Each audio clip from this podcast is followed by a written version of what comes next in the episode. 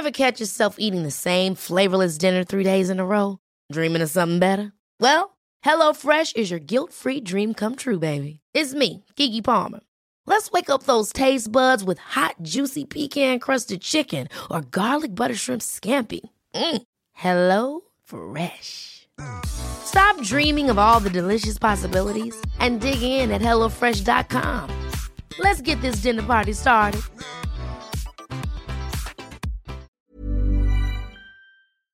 Amplitud modulada. Bueno, pues como usted sabe, la mesa de opinión a fuego lento es un espacio de reflexión que busca ir más allá de las noticias del momento para debatir y analizar asuntos de la agenda pública en el ámbito de la política, la economía y los temas sociales. Para eso contamos cada semana con un grupo de expertos, lo mismo académicos que legisladores o funcionarios públicos. Bueno, pues la situación de, la, de las pensiones en México, como usted sabe, es un tema que eh, próximamente va a dar mucho de qué hablar. Se ha convertido ya en una bomba de tiempo porque se siguen, se sigue sin ahorrar lo suficiente para el retiro y por ende habrá una presión muy fuerte en las finanzas públicas. Y es que el número de personas de 60 años o más crece a una tasa más alta en comparación con la población en edad de trabajar. Por ello, especialistas explican que quienes lleguen a pensionarse en los próximos años con la ley vigente de 1997 se llevarán en promedio una tasa de reemplazo del 80%, es decir, su pensión equivale a 80% de su último sueldo.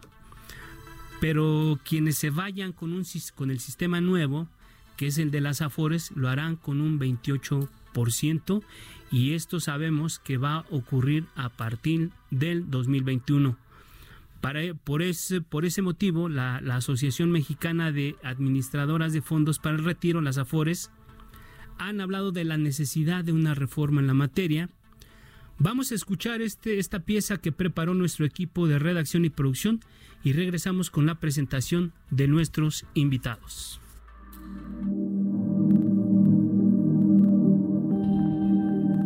La Asociación Mexicana de Administradoras de Fondos para el Retiro dio a conocer recientemente la necesidad de una reforma profunda al sistema mexicano de pensiones. Bernardo González Rosas, presidente de la AMAFORE, informó sobre el objetivo de la asociación que busca incentivar el ahorro en el rubro de pensiones. En entrevista para el Heraldo Radio, el representante de las AFORES detalló que la informalidad ha contribuido a que los trabajadores no siempre cuenten con las semanas suficientes para poder acceder a una pensión. Con la definición actual, dijo, solo el 30% de los trabajadores alcanzará las 1.250 semanas luego de haber cotizado durante 24 años en un empleo formal tienen que cotizar eh, 1.250 semanas, que equivalen a 24 años. En realidad es mucho tiempo, no hay mucha gente, solo el 30% de los trabajadores se estima que puedan alcanzar una pensión con el requisito que está actualmente en la ley. Por eso es que estamos proponiendo que se pueda acceder desde antes a esa pensión con menos semanas de cotización y que sea gradual, ¿no? Por su parte, el presidente de la Comisión Nacional del Sistema de Ahorro para el Retiro, la CONSAR, Abraham Vela, aseguró que se está trabajando en el borrador de la reforma a las AFORES, por lo que es prematuro ahondar en detalles. Sin embargo, descartó el aumento en la edad de retiro y se dijo partidario de la disminución en el número de semanas cotizadas para que los trabajadores puedan tener acceso a una pensión. La segunda sala de la Suprema Corte de Justicia de la Nación planteó que trabajadores de la generación de transición tendrán un tope de 10 salarios mínimos y no de 25, pero este martes, Zoe Robledo, director del IMSS, afirmó que esta resolución solo aplicará en los juzgados y tribunales colegiados de menor jerarquía. Así lo explicó por la mañana con Sergio y Lupita no hay ningún cambio, no hay ningún recorte ni, mucho menos. Y sí lo que hoy justamente en la conferencia con el presidente López Obrador en la mañana quisimos aclarar es que el ámbito de aplicación de las jurisprudencias no alcanzan al, Seguro Social. Eh, no, no, no tendríamos por qué hacerlo a partir de esto. Se, es específicamente para en casos de juicios o controversias y demás, los juzgadores tengan un parámetro, pero no es el caso. En conclusión, el titular del Instituto Mexicano del Seguro Social dijo que nadie corre riesgo el monto de su pensión, no se rasurará nada y que no habrá recálculo ni disminución. Bueno, ahí está la pieza que preparó nuestro equipo de redacción para introducir en el tema que nos ocupa esta noche en esta mesa de opinión y para eso doy la bienvenida a nuestros invitados. Bueno, pues doy la bienvenida al diputado federal de Morena, Alejandro Carvajal, integrante de la Comisión de Seguridad Social. Gracias, diputado, por estar esta noche con nosotros. Muy buenas noches a ti y a todo tu auditorio. Gracias también. Doy la bienvenida al contador público José Manuel Echegaray Morales, expositor de temas de seguridad social. Alfredo, gracias por la invitación. Gracias, José Manuel. Y bueno, también damos la bienvenida al abogado por la Escuela Libre de Derecho de Puebla, Óscar Guevara García. Gracias, gracias, abogado. Al contrario, Alfredo, muchas gracias a ti y a todo tu eh, enorme auditorio que nos escucha. Muchas gracias, abogado. Y también recibimos en esta, en esta mesa a Javier Juárez, que él es miembro de la comisión que representa a los organismos de seguridad social. Javier, gracias por estar esta noche con nosotros. Muchas gracias, Alfredo, por invitarlos. Bueno, pues ya, ya escuchábamos un poco el, avance de, de, lo que va a tratar esta, esta mesa, pero también decirles que durante los últimos días se ha generado precisamente una controversia por una resolución de la Suprema Corte de Justicia de la Nación que estableció que el límite máximo para las pensiones por vejez, cesantía por edad avanzada o invalidez de los trabajadores que coticen en el IMSS entre el 1973 y 1900, 1997 eh, será de 10 salarios mínimos en lugar del tope de 25 salarios mínimos que prevé la norma para los trabajadores del nuevo régimen de pensiones. Les voy a pedir que iniciemos este, este, esta conversación. ¿Qué piensan ustedes sobre este tema en particular? ¿Quién dice yo? Pues ¿Quién levanta la mano? Empezamos, ¿no? Pues buenas noches. Gracias por la invitación y gracias por, por el programa. Pues está, está en las notas de, de todo el país el tema del tope de los 10 salarios. Queremos aclararlo porque es un tema que no es nuevo. Muy bien, Ya la Suprema Corte había emitido un criterio eh, por contradicción de tesis en el mismo sentido. Es una interpretación de la ley del Seguro Social, en específico del artículo tercero y undécimo de la ley de 1997, de su transitorio. ¿Qué quiere decir esto? Que hay dos grandes regímenes de seguridad social en México. El primero es la ley 97 y el segundo, perdón, el primero es la ley 73 y, el, segundo es la ley de 1997. Esta jurisprudencia, por contradicción o reiteración eh, de criterios, aplica, podríamos decirlo así, solamente a los pensionados que optaron por la ley de 1973, vigente hasta junio del 97. Entonces, eh, ya había emitido un criterio hace cuatro años aproximadamente la Corte, el Seguro Social dijo no lo voy a aplicar, no está obligado a aplicarlo, y ahora vuelve a emitir un criterio de la Corte, pero el Seguro Social también a través de su titular, de tu titular, dice no lo voy a aplicar. ¿Y eso en qué impacta directamente? Bueno, eh, en el caso específico, todos los que estamos en esta mesa sabemos que no es el único sistema de pensiones que existe en del IMSS. ¿Cómo, ¿Cómo beneficia o cómo perjudica, por ejemplo, a la gente que cotiza en el, en el ISTE o en algunas universidades, en el propio ejército? O sea, ¿qué, qué influencia o cómo influye este, esta disposición en los otros sistemas de pensiones? ¿Quién dice yo? Yo, a. Manuel Echegaray. Bueno. José Manuel Echegaray. Sí. Eh, esta jurisprudencia solamente impacta a los trabajadores de iniciativa privada. Artículo 123 constitucional, apartado A. O sea, los trabajadores de iniciativa privada. Y como comentaba el diputado Carvajal, es la tercera vez que sale este tema. En 2010 salió, en 2016, en ese tiempo Miquel Arriola dijo no la vamos a aplicar y ahorita en 2020 vuelve a salir la misma interpretación, pero solo aplica para los asegurados INS. Los demás sistemas pensionarios no les impacta. Es decir, que no tendrían de qué preocuparse los trabajadores. De los otros sistemas, no, no, ninguno. No. De los de iniciativa privada, que es el sistema pensionario más importante del país y que sumando todos los demás no llegan a esto, sí, sí hay una preocupación. ¿En dónde radica la preocupación? Porque la jurisprudencia dice se topará, los que se pensionen con ley 73, se topará 10 salarios mínimos. Ok. Entonces, hay muchos ejecutivos que están cotizando con 25 salarios mínimos o lo que era, son ahora 25 UMAS. Ok. Entonces, si ellos vienen con un salario promedio de 60 mil pesos y al momento de pensionarse les dicen te tocan 22 mil, su tasa de reemplazo se está viniendo a un dos terceras partes. 40%. Javier Juárez, ¿cuál es la interpretación que nos, nos da de este tema? Bueno, yo creo que este, no hay de qué preocuparse. Yo creo que eh, este es una situación que se ha venido desarrollando por algunos tipos de controversias que ha habido y que la Suprema Corte de Justicia ha hecho en dos casos exclusivamente, dos, dos, de, dos este, juicios que ha tenido. Sin embargo, no es generalizado. Yo creo que, eh, en mi opinión, no hay que de qué preocuparse porque eh, el trabajador ha ido pagando, el, trabajador ejecutivo ha ido pagando, digo, decimos ejecutivo porque gana 60 mil pesos más o menos el tope, o 20 salarios va pagando y va pagando las cuotas oro patronales eh, a 25 veces. Entonces realmente él ha ido pagando todos los años. Desde que cambió la ley 97 subió a 25 veces todos los salarios, excepto retiro y cesantía que subió a 15 y fue subiendo gradualmente año con año hasta llegar a 2007 a, 25 veces y de 2007 a la fecha se ha seguido pagando al tope ya sea en salarios mínimos y ahora que se cambió en 2016 las sumas. Entonces yo creo que e, ese pago ha sido ha sido su, su, constante y creo que, que le digan, ahora vas a pensar, vas a bajar a 10, bueno, ha hecho pagos en exceso, que realmente creo que es difícil que le reviertan esa situación por los pagos que ha ido haciendo. Gracias. Oscar Guevara. ¿Algún comentario sobre este tema? No, sí, yo, veo aquí un par de, un, par de temas que, vale la pena eh, precisar, porque efectivamente se, llega aquí a la memoria colectiva con un alto impacto mediático y, muchas de las veces hasta distorsionado pues, por los eh, participantes de muchos foros.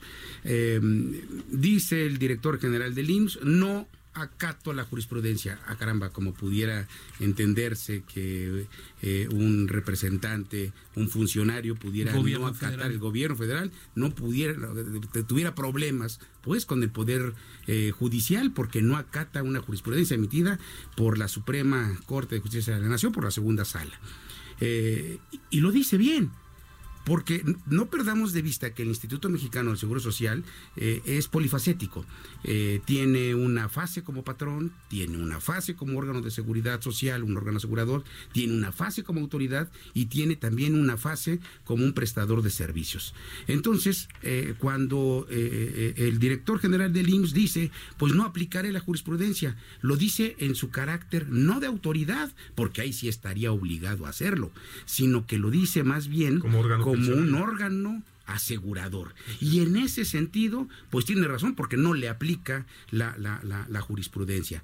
De manera interna, eh, en, términos de su propia autonomía que tiene el instituto para manejar sus finanzas, eh, dice, pues no voy a acatar la jurisprudencia y estaremos pagando a aquellos que hayan aportado más de 10 salarios mínimos hasta los 25 salarios mínimos eh, en, ese, en ese sentido. Entonces, esa primera precisión del por qué no se acata. El contenido de esta jurisprudencia, ya lo han dicho aquí en esta mesa, efectivamente no es un tema nuevo, es un tema que se ha rascado desde el 2010. Es más, las contradicciones de tesis surgieron dos años antes, eh, de tal suerte que se vino a definir el tema concreto que eh, interpretó la Suprema Corte allá en, aquella época, eh, interpretó que el artículo 33 trae un límite para pagar las pensiones y obviamente también para aportar sobre las mismas, que es a 10 salarios mínimos. y, en ese sentido, simple y sencillamente, hoy eh, y desde ese momento la, la, Suprema Corte ha reiterado que los montos máximos de las pensiones, única y exclusivamente en el seguro de invalidez, vejez, cesantía, edad avanzada y muerte, que era uno de los cuatro seguros que contemplaba ese régimen conocido como 73, eh, estaba topado a 10 salarios mínimos. Creo que en términos jurídicos está justificada la posición que, o la postura más bien que asume el Instituto Mexicano del Seguro Social. Gracias, eh, abogado Oscar Guevara, pero a mí me gustaría plantear un, tema ya para entrar como más a, fondo sobre este, sobre este asunto, es que el tema de las pensiones se convierte en una bomba de tiempo para el próximo año. y, y, yo creo que el diagnóstico ya está hecho por todos los especialistas, por el gobierno, por los propios legisladores. Y aquí lo, el, el planteamiento es qué tenemos que hacer para, para evitar que este tema de las pensiones nos estalle el próximo año, que es cuando se genera la, se, se va a pensionar o se va a jubilar la primera generación de las Afores. Y bueno, también invito a los amigos del auditorio que nos están escuchando que nos sigan y que nos hagan sus comentarios, nos manden sus dudas a través de, de nuestras redes sociales, arroba el heraldo de México y también en Twitter, arroba Alfredo, Alfredo Les. Bueno, los invito a que, a que se comuniquen con nosotros, nos manden sus comentarios y repito, bueno, ¿qué nos espera para el próximo año? Eh, Javier Juárez.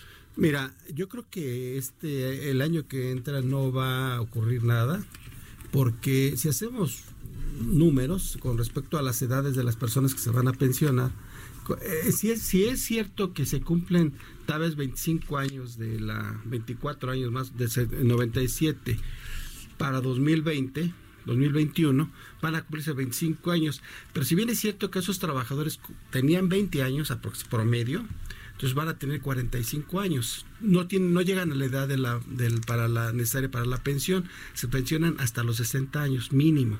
Entonces yo creo que todavía quedan 15 años para poder acumular ese, ese plan de pensiones. Se pueden pensionar por invalidez vida, se pueden pensionar por riesgos de trabajo, pero propiamente así por edad es difícil que el año que entra se pensionen. Yo creo que se van a seguir pensionando con el régimen 73, aquellos trabajadores que cumplen 60 años o cumplen las semanas requeridas, pero es otro, ese es un concepto por ley 73. Ley 97, creo que todavía no hay eh, situaciones que de pensión, salvo que un trabajador haya pensionado, se haya empezado a trabajar a los 40 años. ¿Dónde radica la, la preocupación entonces? yo, yo te la voy a comentar. La preocupación radica en la presión de las finanzas públicas. Ok. Actualmente, en datos, podríamos decir, oficiales, nada más las pensiones de los derechohabientes del, IMSS, del IMSS representan el 1.5% del Producto Interno Bruto, que son 342 mil millones de pesos anuales. Nada más las del Seguro Es lo que se tiene que gastar el gobierno para... Que erogar. Y más o menos el cálculo que hacíamos en la Comisión de Seguridad Social es que representa todo el pago pensionario, porque no nada más es el Seguro Social, sino es el Ejército, es también algunas universidades que dependen del gobierno federal o están públicas federales y algunos otros organismos como el ISTE representan una presión para el, para el, para el presupuesto de egresos de aproximadamente el 10%. Es decir, se gasta de todo el dinero del país del 8 al 10%. Y esto cada vez va, va a ir hacia arriba. Entonces, ese es el, riesgo. Es un dinero que no sale de los patrones, es un dinero que sale del gobierno. Que sale principalmente del gobierno. A través de las instituciones de seguridad social. Así es, y se deja de invertir en obra pública, en infraestructura, en salud, en otros rubros, porque se tiene que cumplir con la obligación pactada en las leyes pues, eh, de seguridad social. Y otro de los problemas es que en México hay una multiplicidad de sistemas de seguridad social. ¿Qué quiere decir esto? Que tenemos que los municipios tienen en algunos casos sistemas pensionarios y sistemas de salud. Los estados Sus propios sistemas. Exacto. Y también la federación. Entonces, eh, a veces la federación tiene que entrar a rescatar económicamente, en caso, por ejemplo, de Ban Rural, que se oye que tiene que aportar, en el caso de algunas universidades que van a pedir dinero a la Cámara porque no tienen para pagar o consumen dinero destinado a otros rubros. ¿Eso hace necesaria una reforma al sistema de, de, pensiones? Yo considero que se tiene que hacer un análisis muy amplio y sí una reforma pero profunda. ¿Y por dónde tiene que pasar esta, esta reforma? Le pregunto a nuestros invitados. Oscar Guevara, ¿por dónde tendría que pasar esta reforma? A ver, en principio quiero, quiero sí, también eh, considerar, no es un tema sencillo, es, evidente. Digo, yo discrepo de aquí mi querido amigo Javier, no hay que preocuparse porque todavía este rubro le cuelgan unos 15 años. No, efectivamente, no, no, no va a pasar, ya está pasando. Y, y, hay un gran problema porque hay un total y absoluto desprecio por parte de las generaciones millennials, ¿no? Porque ya hoy día difícilmente tendrán la posibilidad para poder acceder a una, a una pensión. Porque efectivamente la diferencia entre el régimen 73 y el 97 es el tiempo de espera. Son semanas que se transforman eh, eh, en, semanas de cotización. En el régimen 73 necesitabas 10 años, 500 semanas de cotización. A partir del primero de, julio de 1997, que entra en vigor este, esta ley, que conocida como régimen 97, 2000. se va a 1.250 semanas de cotización. Y si le sumas 1.250 250 semanas a partir del día primero de julio, pues te da efectivamente, como bien lo dice Zoé Robledo, 24.8 años, ¿no? 25 años. Eh, sí, pero, pero eh, eh, tendría que estar aportando. La diferencia está en que en un, en un sistema todos aportan. es un sistema de reparto universal. En este actual en un sistema, ideal. No, eh, y el que se tenía anteriormente, que era una especie como de todos para uno y uno para todos, Un, régimen de solidaridad, de que aquellos que están activos deben de soportar a los que, están, pasivos, pensionados o jubilados. Hoy no, hoy se trata de un sistema de cuentas individualizadas, de un sistema de ahorro, en el que si quieres vivir de viejo dignamente, pues eso es lo que te va a costar aportar.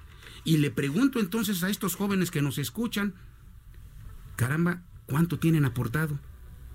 Porque para poder acceder a una pensión mínima garantizada hoy de 2.468 pesos, debes de tener por lo menos un monto constitutivo de 2 millones de pesos. Bueno, las nuevas generaciones ni siquiera quieren cotizar. No, no, les interesa. ni, ni siquiera estar asegurados, desde luego. Freelance. Pero el tema es que quién va a darles las pues Porque hay un derecho a la salud. El artículo cuarto de la Constitución establece esa obligación por parte del Estado a brindar precisamente ese derecho y, y a materializar, a garantizar que habrá un derecho a la salud, dentro de ellos a un sistema pensionario. Contador José Manuel Echegaray. A ver, ¿necesaria una reforma? Sí. Urgente, necesaria. ¿Qué haría?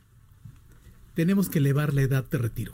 Aunque políticamente impacta en forma negativa, eh, y alguien me dice, ¿ves que es recorrer? Les aumenta cinco años de 65 a 70. Bueno, creo que eso es lo más impopular, que, o sea, yo creo que eso pasará por muchas medidas impopulares. Impopulares, pero se necesita aumentar la edad de retiro y la otra, aumentar la aportación del patrón, del trabajador y del gobierno. Ahorita estamos en 6.5 si no mal recuerdo. 6.5. Hay una propuesta de incluso subir, incrementar hasta 18, 15. Como en otros países europeos. Por ejemplo, ISTE está en el 13%. Ese es el punto ideal. Pero si ahorita le digo a un patrón, se te incrementa tu cuota, que impopular. Va a protestar. si le digo al trabajador, oye. Para ellos es como si le aplicaras un nuevo impuesto. Un nuevo impuesto. Oye, el trabajador se te incrementa, pues no va a querer. Oye, Porque recibe menos dinero. Menos dinero. Gobierno. Pues entonces, uno de los tres tiene que ser.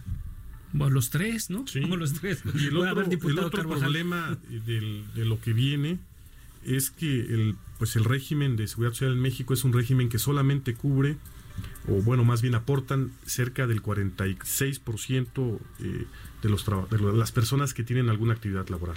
¿Qué quiere decir eso? El 56% tiene trabajos que no están cotizando, Ah, ok.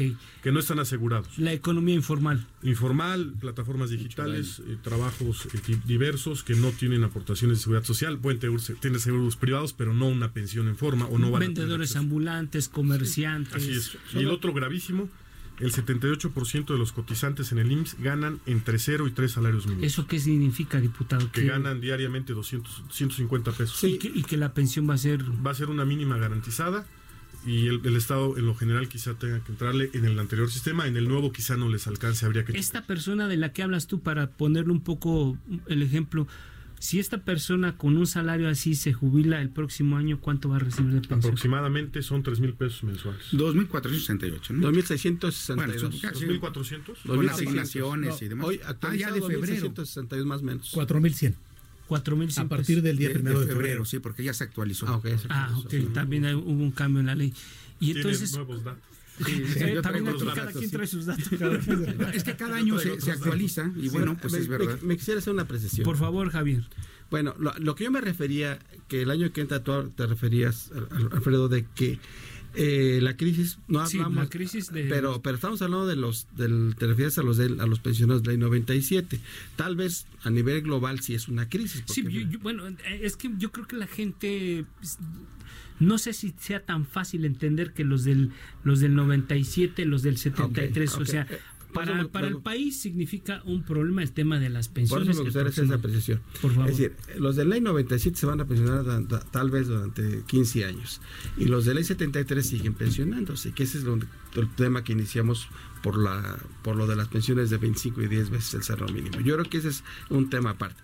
Yo creo que el problema real aparte de las finanzas públicas que hoy está eh, acabado el gobierno federal está a cargo de todas las pensiones, está cargando con todo ese grupo de ISTE, de todas las Fuerzas Armadas, Pemex, todo ese tipo de... Pemex incluido, claro. Este, todo ese tipo está cargando con todas esas...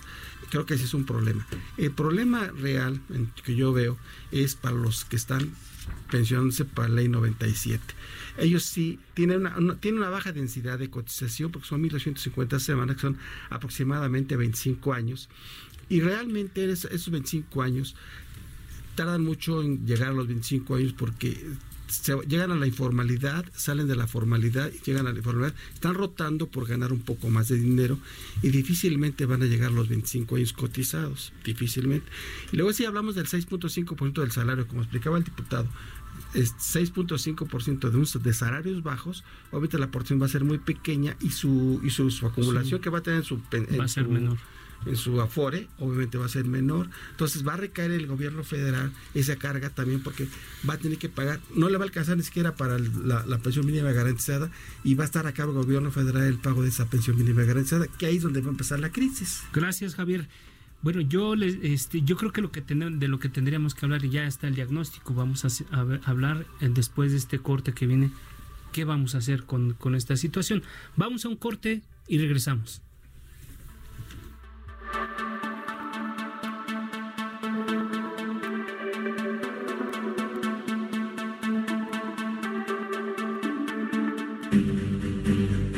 Esto es Mesa de Opinión, a fuego lento la polémica y el debate continúan después del corte. No se vayan.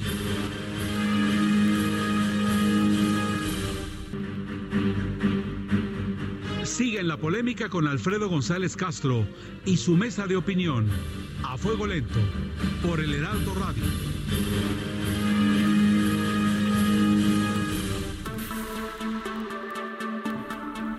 Volvemos a la mesa de opinión a fuego lento con un tema súper importante para todos nuestros radioescuchas, el tema de las pensiones y la bomba de tiempo que se ha generado a partir de esto y sobre todo porque viene el próximo año la primera generación de, la, de las personas que se van a empezar a jubilar le llaman la generación Afore.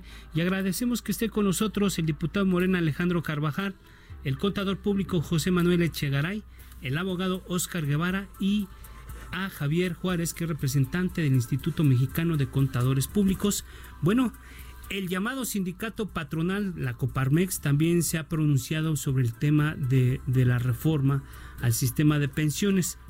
Vamos a escuchar qué, qué dice la Coparmex sobre este asunto en particular y volvemos con nuestros invitados.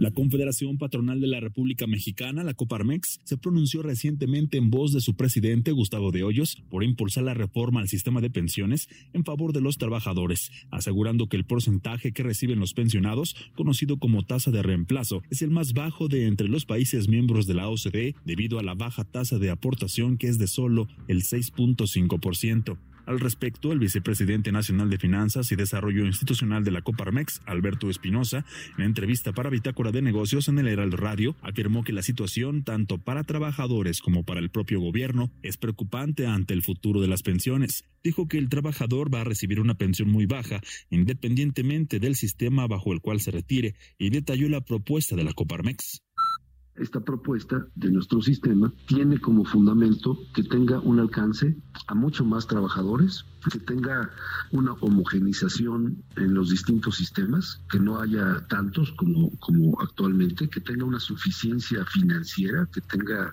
sustento económico, que tenga solvencia y que tenga principalmente eh, una oportunidad para que el trabajador en el sistema futuro pueda llegar a tener una aportación que sí le permita tener un, un digno retiro.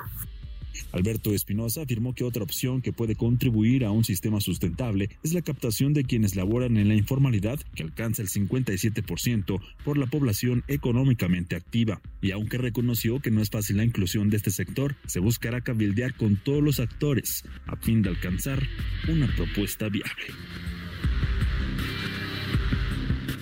Bueno, nuestro público ha expresado diversas dudas ya sobre sus pensiones futuras y me gustaría aprovechar la presencia de nuestros invitados para resolver algunas dudas.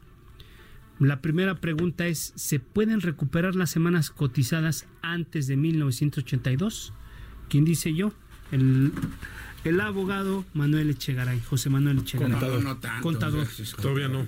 Todavía no es abogado, contador. Para recuperar las semanas cotizadas al Seguro Social antes de 1982, la forma más 82. sencilla, tienes elementos, hojas rosas, Ok. y en menos de un mes se recupera. Con Oye, eso es suficiente. Sí, no tengo hojas rosas. Bueno, se pueden, pueden volver tres, seis meses. Oye, tengo una carta, una credencial de la, de la empresa donde estuve cotizando, un reporte de un estado de cuenta de Infonavit, del Fondo de Ahorro. Nos ayuda. Pero cuando no hay nada, nada... Va a estar más difícil. es está en el aire la moneda. Hacemos la reclamación, nos contestan, no procede, no procede.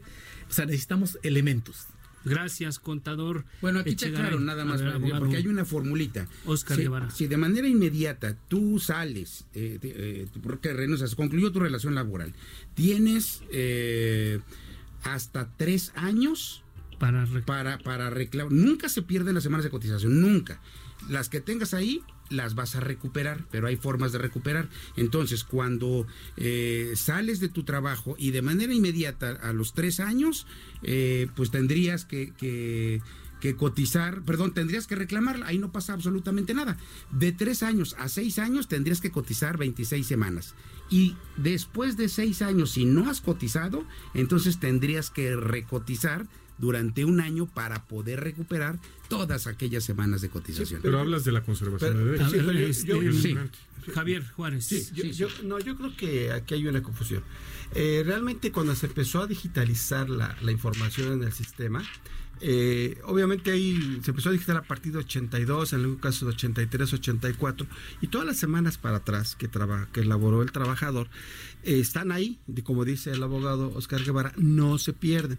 Y Manuel lo dice, está bien que busca las hojas rojas, sin embargo nosotros hemos hecho algunos cal- algunas soli- eh, solicitud, nada más que el trabajador nos diga, o que el trabajador se meta al sistema de recuperación de semanas, hay una pestaña ahí en donde dice búsqueda manual, y entonces que nada más le diga el nombre de la empresa, la localidad, y este, la, la fecha aproximada donde trabajó y el sistema se encarga de hacer las búsquedas. Nosotros hemos encontrado muchas semanas de búsqueda así, nada más con el nombre de la empresa, el año aproximado y la localidad. Porque digo, es más fácil buscar si es en la Ciudad de México, si es en Tijuana, en Mérida, es decir, para que vayan y busquen, hagan las búsquedas en esas partes, porque el pago antes se hacía de manera eh, en papel. Pero si tienen mala memoria, para eso está la hojita rosa. Ah, bueno, claro, claro. Estamos hablando de que, de que si no se tiene la hojita roja, porque imagínate, Rosa, muy rosa, rosa, rosa, eso. este, no, no todas las personas son cuidadosas para guardar esa documentación, pero si se acuerdan, sí pueden hacerlo, meterlo en el sistema y sí les, sí les busca, les la búsqueda manual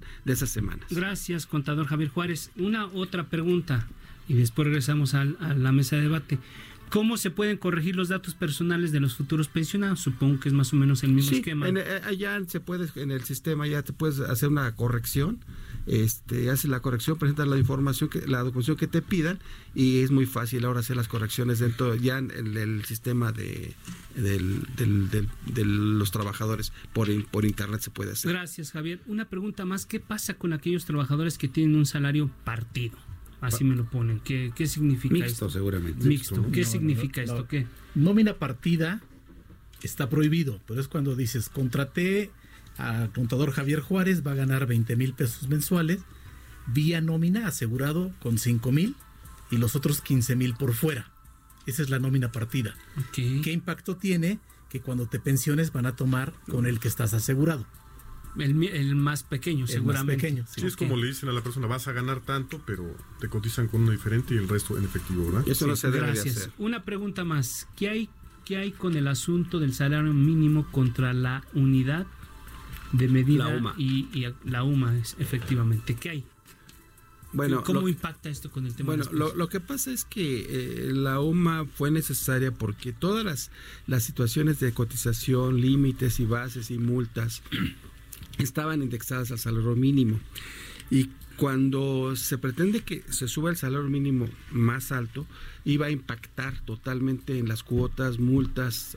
Todo lo que se creó fue la UMA para que pudiese eh, ser un contrapeso para que esas, esas, ese incremento del salario mínimo no afectara las finanzas ni de los patrones, ni de los trabajadores, ni de nadie, y por eso se creó la UMA.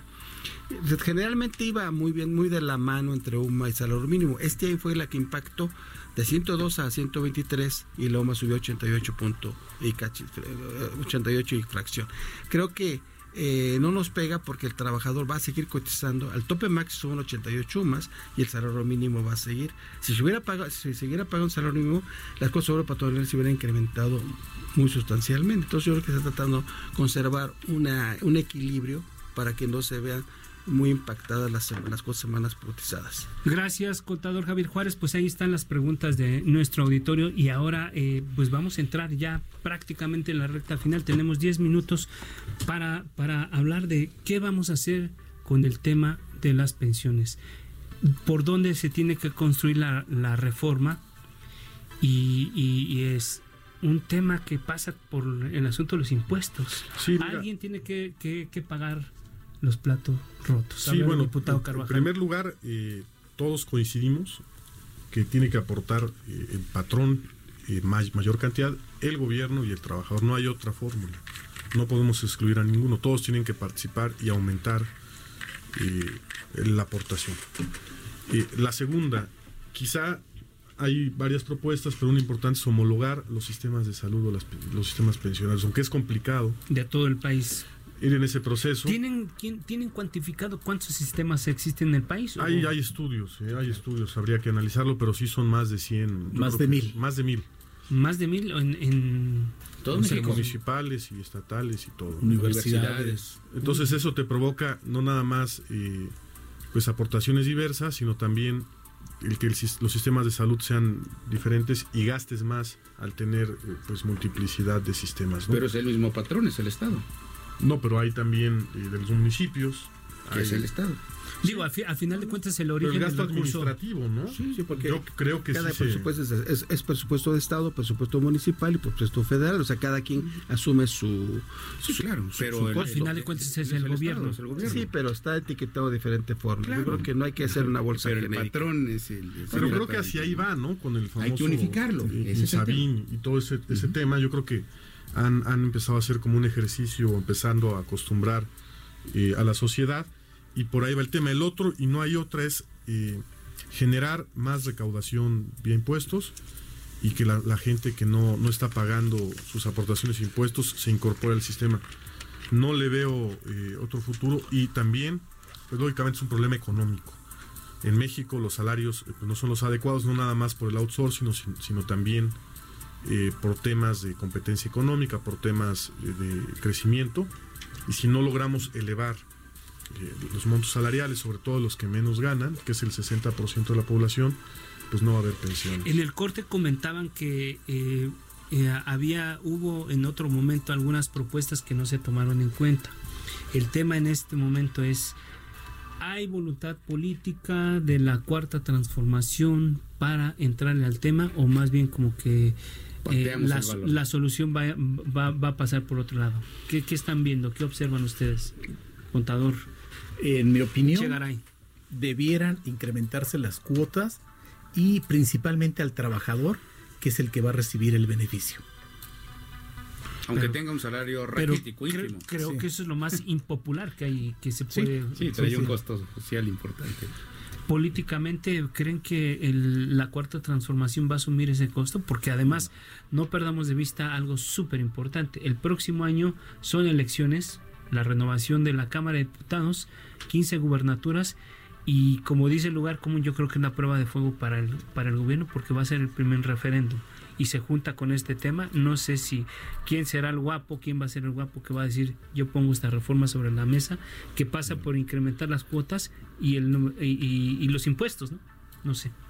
Yo creo que, yo creo que una, una, una propuesta que hicimos en la Comisión Representativa ante el de Seguridad Social, el Instituto Mexicano de Contadores Públicos, nos, dijeron, nos, hicieron, una propuesta que que pudiésemos hacer un incremento, cómo podemos incrementar las pensiones sin que afectara al trabajador, patrón o gobierno. Y, hicimos una propuesta de que en lugar del el subsidio al empleo, es hasta siete salarios mínimos, que son los que menos ganan los trabajadores, en lugar de dárselo o compensarlo con impuesto sobre la renta, ese subsidio se fuera directamente a la FORE. Afectará al trabajador desde el punto de vista de que va a recibir el dinero, no va a recibir el subsidio, porque en todo caso le van a descontar el impuesto sobre la renta a, todo, a, cualquier sala, trabajador de salario mínimo hasta siete salarios mínimos, o se compensaría porque en lugar de, ¿Eso qué significa? Que en este momento toda la gente que es asalariada recibe un subsidio. Hasta siete salarios mínimos. Ok. O sea, tiene un subsidio. Eh, hasta un salario mínimo tal vez le, devuelven un poco de dinero. Y así va, va incrementándose hasta que llega a siete salarios mínimos hay una compensación. Es decir, no paga todo el impuesto sobre la renta, pero el subsidio del salario le dan un subsidio. Entonces mi idea, nuestra idea es no dárselo compensándolo con el impuesto de la renta, sino que les cuenten el impuesto de la renta total y que ese y que ese subsidio se vaya directamente a las afueras a cada cuenta de cada trabajador. Sí, sí, sí dárselo, pero bajo otra modalidad. Claro. E-, ¿Esa propuesta ya se presentó en algún momento? Cuando lo propusimos así informalmente, porque es lo que nos presentó el IMSP para que lo platicara con la CONSA. ¿Y es viable? Eh, es viable, porque finalmente el que va, dicen que el que va a ser afectado es el trabajador porque no va a recibir inmediatamente el dinero así en efectivo, sin embargo es para su pensión. Es decir, finalmente el beneficiario va a ser él. Es como un ahorro a fuerza. Pues yo creo que ustedes son expertos porque tienen muy claro cuál es el, diagnóstico y cuál es la solución. Eh, eh, otra propuesta que se hizo y los sindicatos se enojaron es, ¿por qué no el PTU, que muchas empresas a veces por PTU son las, utilidades. Sí, no lo pagan. Eliminamos el PTU y le aumentamos un punto a la aportación. O sea, yo empresa ya no tengo que pagar PTU, pero a la FORE le voy a poner un punto más. Y yo creo que sería una medida que no afectaría al trabajador, pero los sindicatos dijeron son logros obtenidos, no podemos echar para atrás algún, alguna ganancia, digamos. Sí, y también, por ejemplo, se resolverían muchas cuestiones del tema de la subcontratación, de las outsourcing, al quitar el PTU y llevarlo como una prestación para el retiro.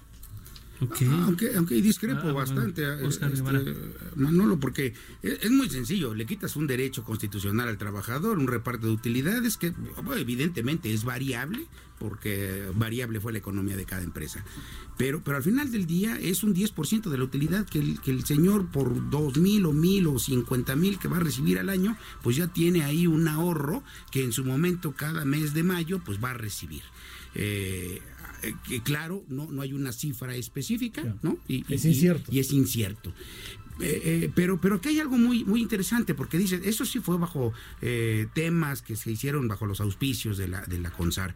Y, algo interesante que, decía su, presidente, igual el presidente de Coparmex, es que si urge tener un nuevo modelo de sistema pensionario, sí, sin duda pero también es importante no perder de vista que en ese sector empresarial financiero de 10 empresas eh, de administradores de fondo para el retiro que administran 4 billones de pesos que no son suyos y que todavía tienen el descaro de cobrarte tu propio dinero en administración. Eso no es tener más, digo, eso no es tener eh, manera, manera, distinta. Eh, me, parece que hay un tema ahí muy importante en el que debemos de tener eh, pues los tamaños suficientes efectivamente para involucrar a todos los sectores, porque estamos, estamos involucrados. ¿no? Ok.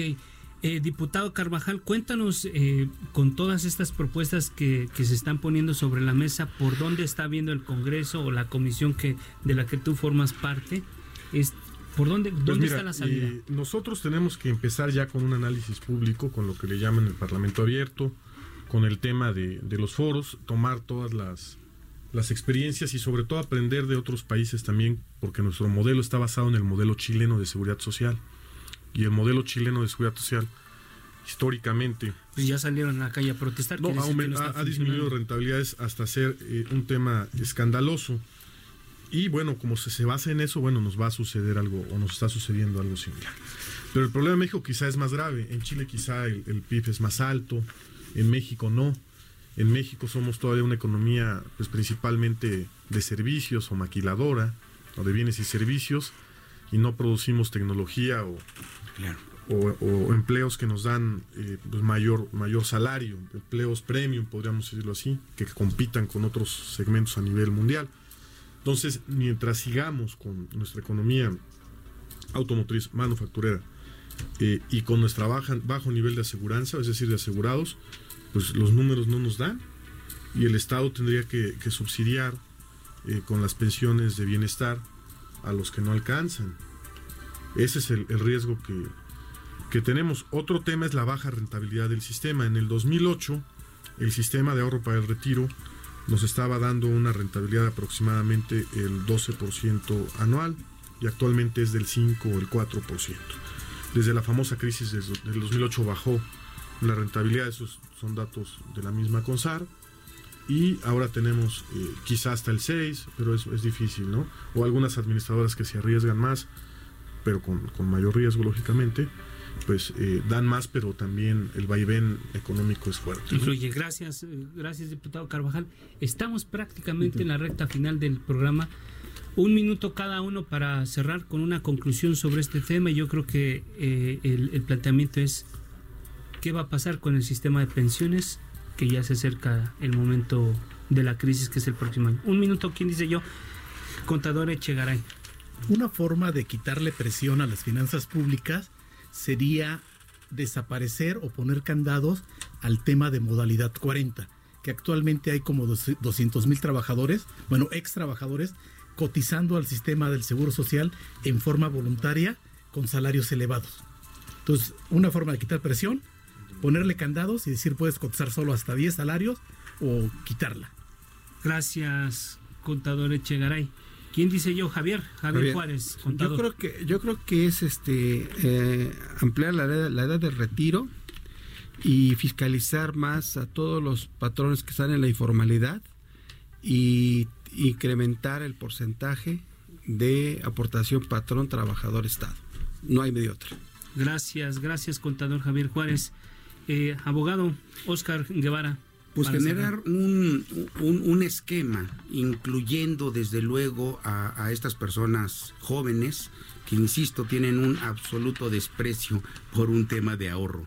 Incluirlas bajo un esquema nuevo, un, esquema que rompa este paradigma, que rompa una cuestión tan tradicional como lo que estamos viviendo, que incluyamos el home office, que, que también este, esta, este tipo de circunstancias pues vengan a abonar a una inclusión de esta juventud en la que pues la realidad es que hoy por hoy poco o nada se está haciendo en su provecho. Que ahorren y que paguen impuestos.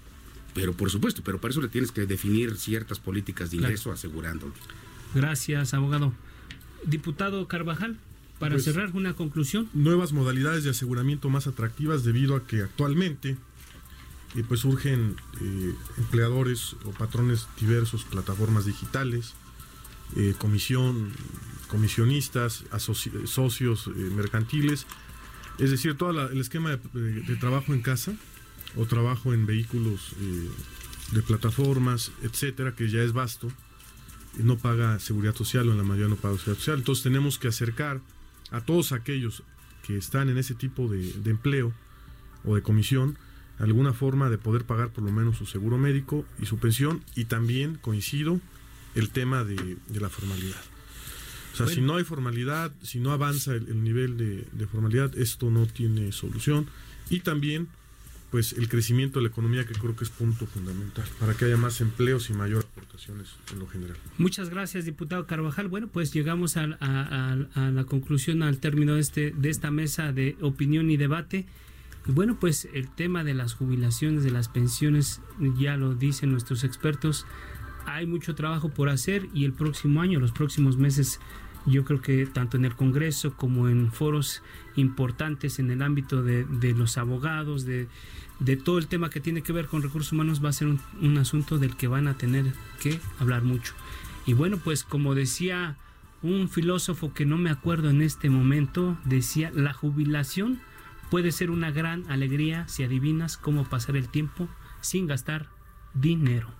Gracias, buenas noches. Bueno, pues agradezco a todos nuestros invitados y al auditorio lo invito para que nos acompañe el próximo jueves igual a las 10 de la noche a la mesa de opinión que tenemos con, con nuestros amigos de la silla rota y también pues agradecer a todas las personas que hacen posible, a todos los colegas que hacen posible este espacio. Isaías Robles en la información, Jesús Espinosa en la redacción, Orlando Oliveros en la producción y a Gerardo Juárez en los controles técnicos. Gracias, muy buenas noches y nos escuchamos hasta la próxima.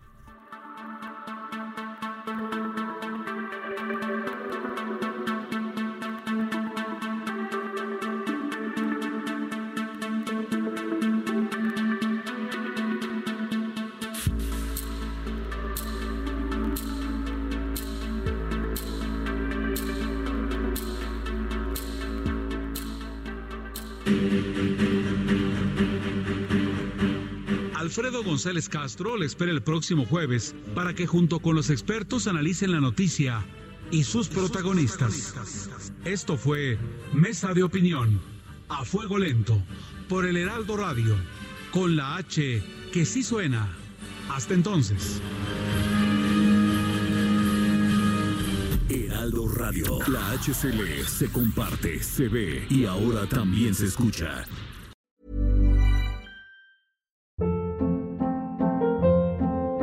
Hold up. What was that? Boring. No flavor. That was as bad as those leftovers you ate all week. Kiki Palmer here, and it's time to say hello to something fresh and guilt-free. Hello Fresh. Jazz up dinner with pecan-crusted chicken or garlic butter shrimp scampi. Now that's music to my mouth. Hello Fresh. Let's get this dinner party started. Discover all the delicious possibilities at hellofresh.com.